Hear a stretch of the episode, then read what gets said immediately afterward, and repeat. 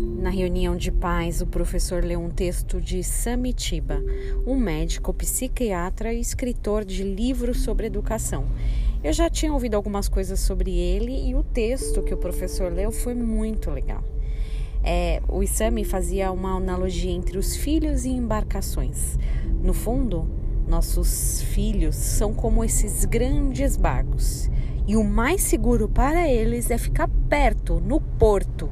Mas eles não foram desenhados para isso. Eles foram desenhados para ganhar o mar.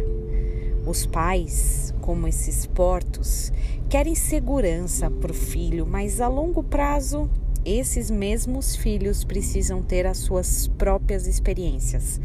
Navegar sozinhos, sem proteção sem abastecimento e segurança que essa base oferece. Fica o ensino, mas não existe mais controle. Nós também somos como os, esses navios, grandes embarcações. E o nosso Pai não nos projetou para viver ancorado na beira, mas para navegar. A diferença é que Ele nunca deixa de estar conosco.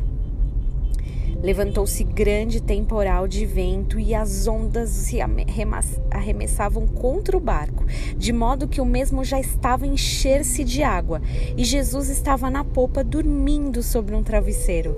Eles os despertaram e lhe disseram: Mestre, não te importa que pereçamos?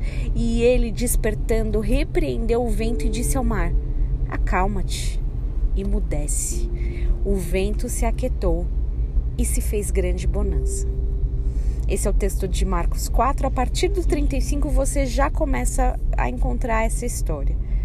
Um dos primeiros áudios do projeto se chama Sossegai e fala sobre a autora de um louvor com o mesmo nome, Sossegai. É, e a inspiração foi esse texto sobre Jesus acalmando a tempestade com certeza é um dos meus áudios favoritos, e fala sobre Jesus, dizendo que fomos projetados para encarar o perigo do mar, mas com a promessa de que Ele vai estar conosco no meio das piores tempestades. Nós, pais humanos, somos limitadíssimos e a gente não consegue cuidar de tudo, não. Jesus é ilimitado. Ele cuida dos nossos filhos, dos nossos pais, da nossa família. Ele cuida de nós. Ele cuida de você. Ele está com você nessa embarcação. Que você tenha um dia abençoado em nome de Jesus.